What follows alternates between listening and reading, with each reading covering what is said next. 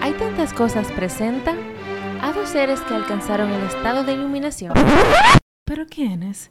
Elise Marcel. Jaja, con este bla bla bla, aún no alcanzamos ni el nirvana. Imagínate, todavía vamos a terapia y demás hierbas. Vivimos en la incertidumbre de la vida diciendo que sí, aunque a veces quisiéramos decir que no. Por eso dedicamos este podcast para abrir el espectro a la vida. Y en este viaje nos preguntamos si tenemos esa tan llamada libertad de ser. Bienvenidos al episodio número 20 de... ¡Ay, tantas cosas! En este episodio vamos a hablar de una serie muy que está muy en boga hoy en día, todavía, por lo menos en este momento que estamos grabando, y es la serie americana de Netflix, Bridgerton. Solamente con ocho episodios logró encender la conversación pública. De una vez. Porque rompió algunos paradigmas, porque es una serie de época. Y también como que para mí, según mi opinión, tiene una es como una sátira a esa época. Sí, un poco. totalmente. O sea, por lo menos yo me burlé mucho de eso. Sí, porque es como de época, pero no de época. Ujú. Es producida por mi amiga personal, Shonda Rhimes. Y se basa en las novelas de Julia Quinn que tienen el mismo nombre. Pero yo no, me imagino que ahora mismo el libro se debe estar leyendo mucho, ¿no? Sí, para saber qué pasó después. Y los cambios que se pudieron haber hecho. Sí. Y nada, esta serie se basa en la familia Bridgerton, con la cabeza de su mamá, la, la, la, la- ¿quién dice? La, ma- la, mar- ma- la madre. Sí, la mamá. Sí, la matriarca de la familia, Violet. ¿Con cuántos hijos? Ocho. Ocho muchachos. Ocho. Anthony, Benedict Collin y Gregory. Y las chicas, Daphne, Eloise, Francesca y Hyacinth. Hyacinth, ujú. Entonces, está la segunda familia, que son los frenemies de los Bridgerton. Los Featheringtons. ¿Qué está? Portia, Ujú, que es la madre, y- ujú. que es la Lady Featherington y su esposo. Y tres hijas, Philippa, Prudence y Penelope. Y la chica nueva, eh, Marina Thompson.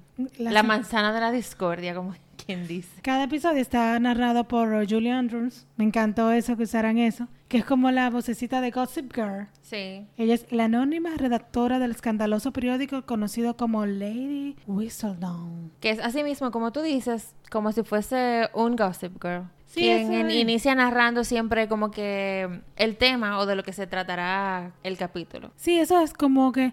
Es como esa mezcla de un, de un Gossip Girl con esa Sí. narración que tú no sabes quién al final, aunque al final de la primera temporada sí sabemos quién es. Sí. Fue muy obvio para mí. Sí, realmente para mí fue muy obvio. No vamos a decir quién es porque imagínate, quizá... Pero vamos a comentar aquí de todo. Bueno, sí.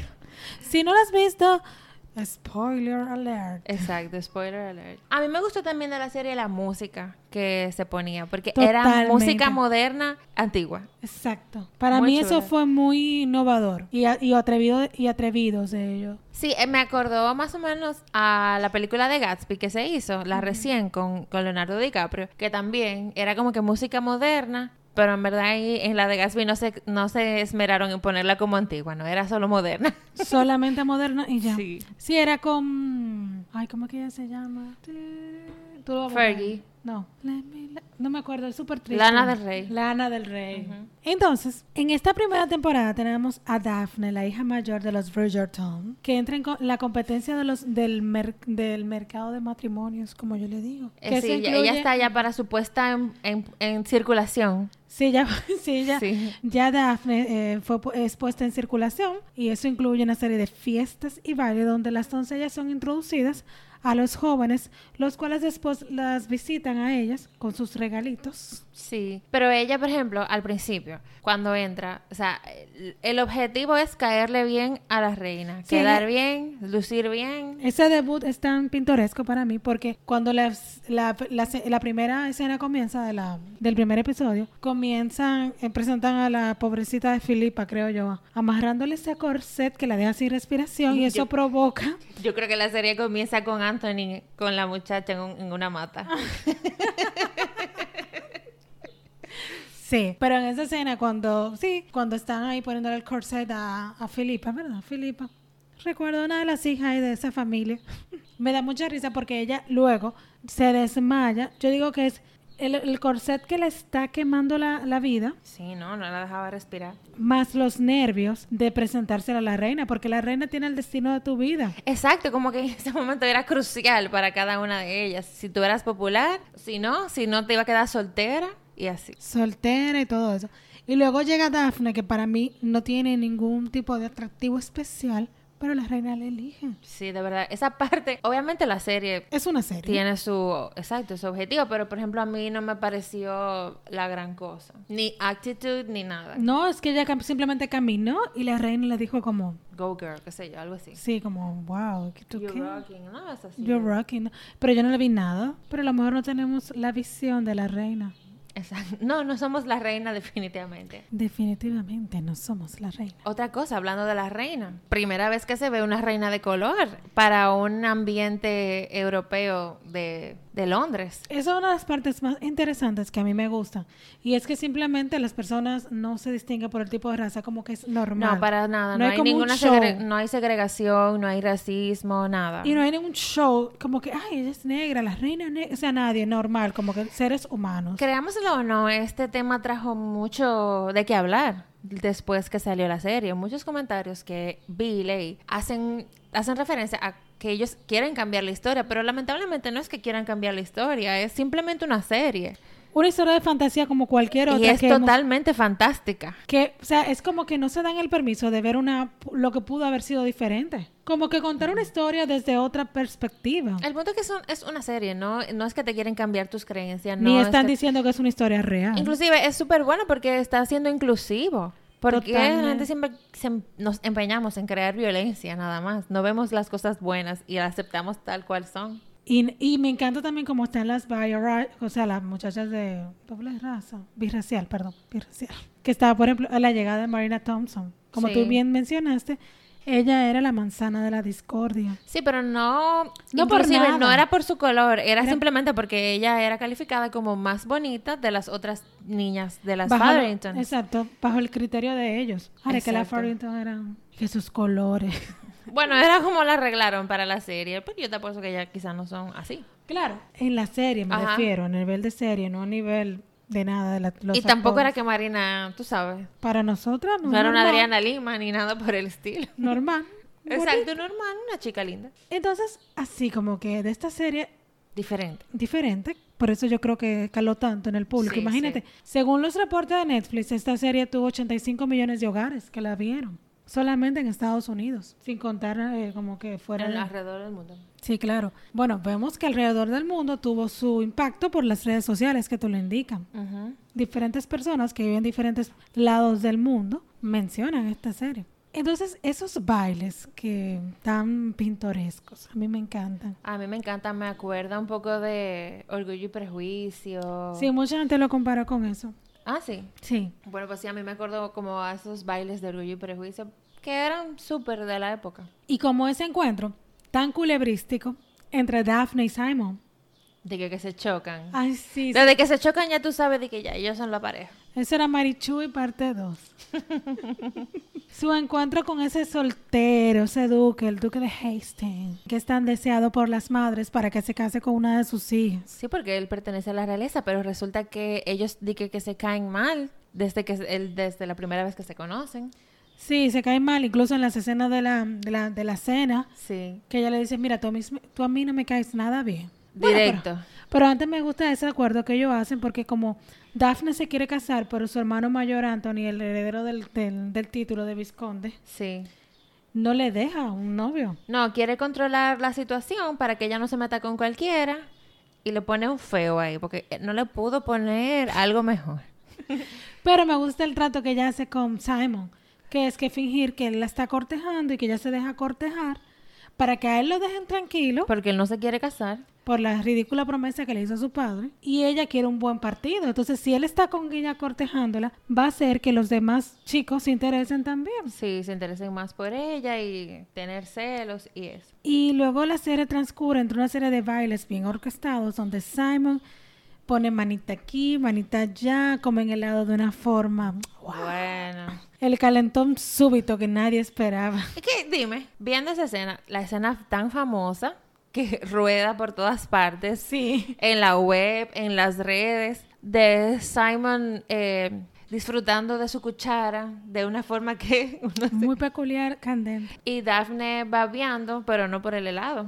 No, no, definitivamente. Para no. entonces después él le enseña cómo tocarse a sí misma. Sí, me encanta cómo él se lo explica y me encanta como que como Dafne tiene cero idea porque eso es ese tema simplemente no se habla, ya no tienen ni idea, al menos en la serie. Hay algunas que tienen mucha idea, pero parece que esa clase social La le, era, soprano.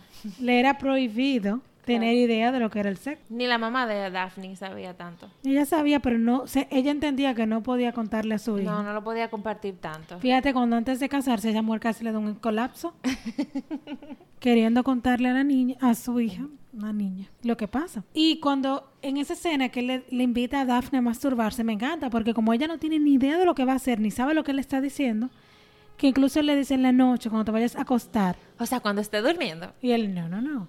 Cuando tú te toques, y ella se queda, que ¿dónde me voy a tocar? No es, ella estaba horrorizada. La cara de ella era de horror. Era cuando de él horror, estaba pero hablando. mucho que ella fue y, y Lo dis- disfrutó. y disfrutó de sus y disfrutó de su ser. Disfrutó de sí misma. Ellos realmente tienen una buena química. También como que siento que las series tienen un ritmo inconsistente de los episodios, porque hacen que muchas cosas se prolonguen demasiado. Como que, por ejemplo. Por ejemplo, las escenas, primero se gustan, no se atreven a admitirlo, después él le dice que no se pueden casar, se casan, Ah, pero que eso es total cliché. duran muchísimo ahí en la boda, ni se mira. No, para mí a la escena lo que más le dieron larga fue la situación de Marina. Esa situación a mí ya me tenía harta.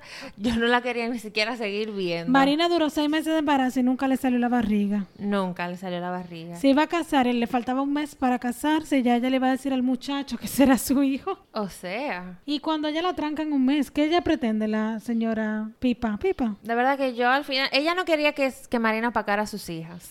Bueno, Porque es que ella, ella quería apacaba. que, ella quería que sus hijas tuviesen marido. Entiendo que es desde un punto de vista entendible, claro, egoísta, para que sus hijas tuve- tengan un futuro. Como Marina no era su hija, le, importa- le importaba trepito. No, y aparentemente Marina tenía más eh, cualidades para conseguirse un buen partido que ella, que sus hijas, perdón, porque Lady no era Pipa, era Lady Portia, que Pipa era Filipa, la otra, la hija mayor. Y, et- y también como vemos, que no, que no quiero dejar de mencionarlo, como esta familia de Lady Portia no quiere tapar todas sus deudas que Ah, tienen. sí, tienen deudas porque el papá era un gambler. Sí, era un gambler y él siempre estaba tan, de- tan, como quien dice, en deudas, en quiebra, que él ni siquiera tenía el dinero de la dote de sus hijas. Fíjate que la, la hija ya mayor ya tenía un pretendiente y el papá se lo quitó del medio porque él no tenía cómo pagar la dote que se pagaba en esa época para casarla. Sí, en- pero entonces a, a Marina, todo el- no, a nadie, a ninguno de los chicos le importaba eso, simplemente la estaban pretendiendo. Y Sí, se como que querían no casar quedó con claro ella. eso. No quedó claro y ella nada. Pero como ella es prima, no sé. Para mí realmente lo mejor de la serie en sí es la relación de Daphne con el, con el conde, con Simon, porque ellos tienen una muy buena química Sí, te- realmente tienen una química. y sus escenas candentes eh, son todo en la serie. Sí, también. Y no qui- románticas también. También no quiero dejar fuera las maravillosas escenas de Penélope como la hija de los Frenemy de la Virginton, con su, o sea, su amistad con Eloís, en la que ella supuestamente la ayuda a buscar quién es Lady Whistledown. Ahí es lo que yo no entendí de Lois. Ella era lesbiana, ella era... No, ella era feminista. Ella era que ella feminista. quería simplemente hacer cosas diferentes, que ella no quería, Ella quería estudiar en la universidad. ella se soñaba con eso, no se quería bajar la falda o subirla, una de las... Ella no era lesbiana. Pero ella, me- ella me- era, era media marimacha. Yo no la vi marimacha, yo la vi más bien como mm, una persona que no quería conformarse con el destino que le tenían planificado a su familia. No, ella no quería. Ella quería, Ella estaba de desobedienta. fíjate que ella quería ser, Como lo opuesto a Daphne, que Daphne quería todo y Eloís quería todo lo contrario. ella quería estudiar, Ella no se quería casar, ella quería hacer cosas diferentes. ella no, la- ella no quería salir en circulación porque en la serie vemos hasta cuando a ella le toca ya salir. Ella no quería hacerlo. No, no quería. Y, y como ella se atreve a empezar a buscar a quién es Lady Whistledown. Ella la admira, a la Lady Whistledown. Si supiera que estaba más cerca de lo que Su ella mejor pensaba. amiga. Ujú. Pero Penélope, mi amor, fácil. Chivateó a Marina. En su conveniencia. Y su conveniencia. porque ella Porque estaba enamorada de Colin. sí, se le iba a quitar. Con sus vestiditos amarillitos y los otros colores ahí que le ponían.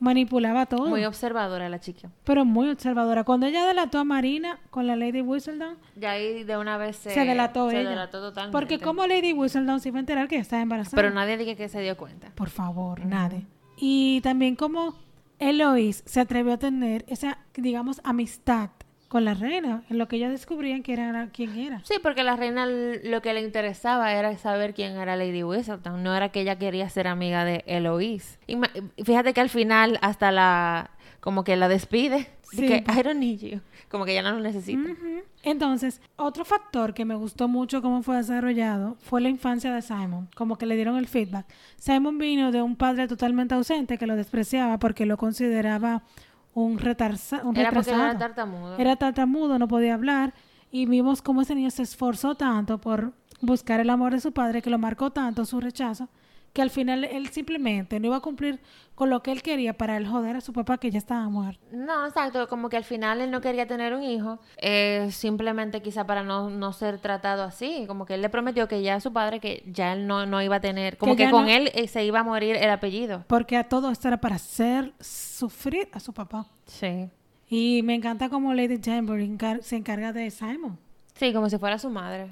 Y realmente lo educa. Y fíjate cómo ella tiene mucha incidencia en muchas decisiones que él toma. sí, porque ella, lo toma- aconseja. Y hay un punto, por- se ve como medio así. Y es que Simon se siente un poco como culpable de que su madre haya muerto.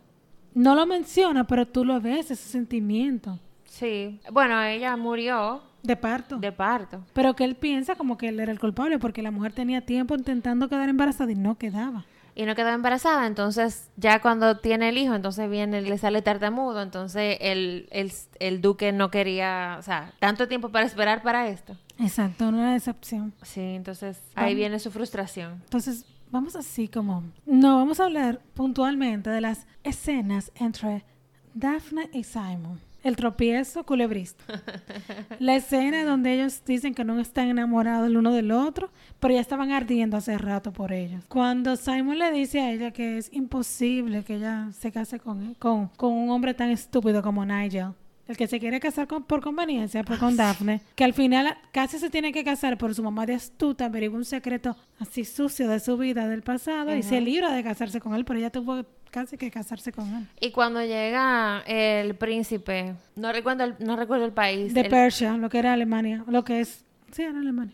ajá, que Persia, era que era- em, o Prusia. Bueno, Prusia, ajá, de Prusia. de eh, Prusia, Persia es otro. Ajá. De Prusia. Eh, que era sobrino de la reina. Entonces ella se lo quiere presentar para que se case con, con Daphne. Y ahí entonces ellos, Simon como que se llena de celos. Totalmente. Y no la deja ir. No. Y tenía que entrar Lady Danbury a decirle, oye, o te casas tú con ella o tú la dejas O- ir. exacto, No porque- es justo que ella pierda ese partidazo por ti. Exacto, que era un- un príncipe, ella iba a ser una reina, pero al final a ella no le gustaba el príncipe. Para nada. Y él me encantó que no se terminó casando con, con la otra muchacha. Y, Con las rubias. Sí, con el cuello largo, como yo le decía. Él simplemente se fue, no encontró lo que buscaba y agradeció mucho la honestidad de Daphne. Claro. Otra escena, cuando tienen su primera noche de bodas. Ah, pero antes de eso, la del cuadro. Ay, claro. Y también cuando ellos estaban bailando, que No. él le acaricia el cuello. Él le acaricia varias cosas. Bueno, el cuello, la cintura. Ahí, porque él sabía de eso. Ah, y la escena cuando ya no se aguantan. Cuando él decide dejarla a ella para que ella se case con su príncipe de ahí. Y ella no quiere, se da cuenta que no quiere, le cae atrás en ese laberinto y él finalmente no aguanta más y la besa. No, y pasa de todo. No le yo creo hagas- que a mí hasta me dio calor cuando yo la estaba viendo por primera vez, primera vez. Porque es que uno no tenía nada de expectativa con esta serie. No se sabía lo que iba a pasar en algunos... A que no te esperaba, es que nadie se espera eso. Además, ahí coge y le agarra el trasero, la... mm, no sé. Una pasión, unas pasiones. Y luego la encu- Ellos la sabían transmitir muy bien. Sí, y luego cuando Anthony los encuentra a ellos. Yo quiero saber qué hacía Anthony en ese laberinto. Ahorita le cayó atrás también. No, yo creo que él estaba con Siena. También. Porque eso era una Siena como que no... Ay, no, ellos me cansaban a mí. Él no se deci- al final no se decidía si quería estar con ella, si no quería estar con ella, porque también él era un visconde que tampoco podía estar con cualquier tipa, con una... eh, cantante de ópera. ajá. También, cuando se casan, luego de eso ahí es que pasa, ah, no, luego llega el duelo, como él la, ya ella no era pura, Sí. según en esa Tenían que época. casarse obligados. Yo me quedé como que, ¿qué? Pero no le he hecho nada, nadie vio nada, pero no había que casarse. se, cas- se- él se negaba y él le decía, o sea, tú prefieres dejarme a mí en, en vergüenza que casarte conmigo, tanto tú no deseas no casar. Pero entonces eh, lo que pasa es que él tenía una confusión porque él creía que ella no estaba enamorada de él y por eso él no accedía como quiera a casarse con ella. Ay, sí, y luego al final ella dice, sí, está bien, yo me caso. Si tú no puedes tener hijos, está bien, me caso. No, ahí se puso ya los pantalones. No, no, él se va a casar. Cuando después del duelo, Claro. ella dijo, no, él se va a casar, ya no, el duelo no es necesario. Ujú. Y luego se casan. y tienen una boda ahí que ni se mira mucho, pero la noche de bodas miraron todo. Me encantó porque él la trató Fuego superbién. puro. Y ella no sabía, me gustó eso mucho. Que el hecho de Dafne no tener cero información, ni positiva ni negativa, ella fue neutral a su noche de bodas prácticamente. Porque ella no sabía nada. Ujú. Porque muchas veces las mujeres iban con que tú vas a sufrir tu primera noche, va a ser doloroso y cualquier cosa que tú hagas es pecado. Ella no tenía ningún tipo de información, nada, nada, estaba totalmente neutral. Solamente lo que él le había dicho de la masturbación era lo único que ella sabía. Y le fue muy bien, según ella. Bueno, Porque eh, que ah. él, le- él le dice a ella en su primera escena, enséñame cómo tú lo hiciste. Claro. Bueno, según lo que vimos, ellos disfrutaron plenamente su primera noche de bodas, sacaron fuego, ni siquiera Todos, chispa. hasta los televidentes, la disfrutamos. Sí, bueno, y luego que entonces ya ellos viven juntos también. No, pero en cada minuto, en cada escena, en cada... Bueno, estaban de luna de miel. Sí, pero fue una cosa que hasta los servidumbre estaban gozando con Hay él. otra cosa. En esa época se acostumbraba a quedar embarazada de una vez. Aparentemente. Porque ya está desesperada por estar embarazada. Ya no se, u- no se usaba de uno durar dos años, disfrutar del matrimonio y después venir Claro los que hijos. no, porque el, ma- el fin del matrimonio eran los niños. Porque ya está... Ahora bien fértil era su mamá Violet. Sí, ocho muchachos. Eh, o sea, ella de- desde que se casó de una vez quería tener un hijo. Aunque ella era consciente de que él no podía tenerlo. Después que averiguó un poco más, profundizó un poco más en el tema, Y lo viola. literal. No le dice. Ella manipuló la situación, se puso en este caso, se puso los pantalones, ella para tener ahí las riendas del asunto. Que nunca había estado arriba, por lo menos. Con un poco de más de conocimiento en el tema. No, porque es que le enseñó muy bien. Exacto, entonces ahí ella ya sabe un poquito más y bueno, hace su propósito. Otra escena que me gusta es después que él lo viola. Ella lo viola. Estamos tan acostumbrados que sea lo Ajá. opuesto. Que ella lo viola a él. Porque para mí fue una violación porque ella lo manipuló para Sí, llevarlo ella lo manipuló. a que tenga un- un- una eyaculación. O sea, ella inclusive no respetando el hecho de que él no, o sea, él le decía que no podía tener hijos, pero él en sí no quería tener hijos en general. Ella no podía respetar su decisión. No, no, ella se le respetó completamente. Fue ella que se quiso casar con él al final, porque él, eh, p- o sea, él sa- sabiendo que él no podía tener hijos. Entonces, la- lo ideal hubiese sido que ella le hubiese preguntado, ¿tú quieres O no puedes. o no puedes? No llevarlo a, uno, a un punto donde... ¿A qué obligado contra tu voluntad? Yo voy a hacer lo que yo quiera. Exactamente. Entonces, luego de esto, ese matrimonio se marchita rápidamente. Esas escenas frías entre ellos y su compromiso de separarse, eh, no por papeles, sino así como de diferentes casas y cosas así. Ujú. Y luego al final, su escena de la lluvia, que ella le dice que lo ama y empieza a averiguar de su vida, de su niñez. Claro. y viendo lo diferente que fue la vida de él con la de ella. Que ella tiene una familia muy amada, un patrimonio que se casaron por amor. Sí, supongo que su papá sí. Entonces, que, que ella fue muy feliz. Incluso cuando él va a la casa de ella, él se siente muy acogido porque realmente él vive con, sus, con, juega con los hermanitos de ella Ujú. y siente una fa- vida familiar que él nunca vivió y que ella se lo estaba proporcionando. Yo creo que por eso al final él cede un poco de tener hijos. Sí, también. Porque puede ver que Y otras... Porque el amor todo lo puede. Ay, qué- qué Ay, pero yo la quería mucho, él la amaba. Sí, pero que él puede ver que puede ser posible una vida feliz diferente a la que él a tuvo. la que él tuvo, totalmente, sí. Pero esta serie también nos dejó, bueno, por lo menos nos dejó a nosotras, unas cuestionantes. O sea, ¿por qué hace que Siena, la cantante de ópera, rompa con Anthony cuando ya él finalmente la va a presentar a la sociedad como su preten- no sé qué, como que la está pretendiendo?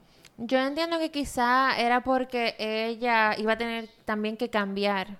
Si ella se iba a convertir como en la novia de... de- Vizcondesa, sí. ajá, en la novia de Anthony. Ella iba a tener que, que cambiar y ella no quería, ella le gustaba su estilo de vida. Además, ya ella tenía un rubio ahí. Pero ella no quería el rubio. No, ella quería a Anthony, pero ella no quería cambiar. O sea, como que para estar con él, ella no iba a poder ser ella misma. Sí, también. Fuera de las puertas. Entonces, ¿qué inspira a la persona? O sea, como que, ¿qué inspira a la serie? Porque la serie bien nos pudo haber dejado con la incógnita de quién era Lady Whistledown, aunque ya sabíamos hace rato quién era. Bueno, aún no sabemos qué viene en la segunda temporada, si es que la van a realizar. Porque Entiendo que según sí. vi en las series, eso se dice ya como en el cuarto libro. O sea, como que le hicieron ese cambio. Entonces también vemos en la serie el efecto que tiene el patriarca de una familia cuando él muere. Fíjate que ellos, el próximo varón disponible es que se va a encargar de la fortuna del, del hombre. O sea, la esposa no tiene, ce- tiene cero derecho. Y en la familia entonces de los Fatheringtons, cuando entonces el papá se muere al final, Exacto. además de que la deja llena de deudas. Llena y con problemas, sin nada. La hija ni siquiera se llega a casar. Entonces, ¿qué también va a pasar con el hijo de Simon y Daphne? Ay, hubo una- esa escena, se rompieron un cliché. Los hombres nunca entraban a la sala de parto, Oh. a la habitación. Y él estaba ahí. Y él estaba ahí con ella, o sea, ella con su mamá, o sea, fue muy bonito eso. También me encantó las escenas de Simon y Daphne, de I Burn For You. Esa fue una declaración de amor tan chula, porque siempre es I love you. Ujú. No, no es simplemente yo, me- yo ardo por ti. Me quemo por dentro por ti. Sí, como que estoy ardiendo. Ujú. Y algo que Daphne le dice también, muy bueno, que ella le dice a él al principio, tú tienes el privilegio de elegir si te quieres casar o no. Nosotras las mujeres no podemos tomar esa decisión. Y eso es lo que Eloise quería hacer con su vida. Ella sí tomar su decisión de que si ella se quería casar o no se quería casar. O Totalmente. seguir el patrón. Entonces, cosas que sí nos gustaron muchísimo de la serie, Marcel, fueron, como bien mencionamos en un principio, que se eliminó el estigma so- racial. Sí, sí, eso fue muy bueno. Las escenas de sexo me parecieron geniales. Ellos botaban chispa, ella tenía mucha química, en verdad. A mí me llamó la atención lo rapidito que era el duque. Bueno, no sé si rapidito. Yo creo que hay hombres que duran menos. Bueno, claro, pero como él tenía tanta experiencia, él, mi amor, él, él de verdad ardía por ella porque no aguantaba mucho. pero sabía satisfacerla muy bien. Ella no tenía expectativa, por eso le iba bien. Sí, exacto. Ay, tú. Si todas las escenas vir- de vir- perder la virginidad fueran así Feliz. y contenta. Hubiese más personas felices en el mundo. Oh. Entonces, para finalizar, esta fue una serie, como bien mencionamos en un principio, que era una mezcla entre Gossip Girl con novelas culebrísticas para mí. Con de Gossip Girl, con eh, Downtown Abbey, Ah, con eh, ¿cómo se llama esta otra película que yo mencioné? Orgullo y Prejuicio. Es como una mezcla de lo mejor de cada una de ellas. Con sus respectivos... Me, me- me gustó mucho el tipo, el casting, todo, y cómo se manejó todo y cómo pudimos ver también las tradiciones que se utilizaban en esa época. Sí. Totalmente. Todo, lo- o sea, todo el, el- todos los paradigmas o lo que la mujer tenía que hacer y cuál era su rol en la sociedad en ese mo- en ese en ese punto. Como eran poco dueñas de su vida, que no les pertenecía simplemente a- al marido. Ujú. No podían hacer mucho. No. Y, y nada, yo creo que fue por eso que gustó tanto. Sí, ta- porque también hubo de todo. O sea, hubo el, el se rompió el estigma racial, habían, eh, qué sé yo, parejas gay que en ese momento tampoco se podía sacar. Sí, que la serie lo mantuvo así. Sí, lo mantuvo como en secreto, el embarazo, hubo de todo. Cómo que se siente ser un hijo el segundo, que no le toca el título ni nada. Y, y nada, yo creo que es como un aire fresco que necesitábamos en este confinamiento. Sí. Pero bueno, Y como es- toda historia llega a su final, este episodio también llegó a su final. Gracias por escucharnos. Estuvieron con ustedes Elise Espinel y Marcel de León. Hasta la próxima. bye.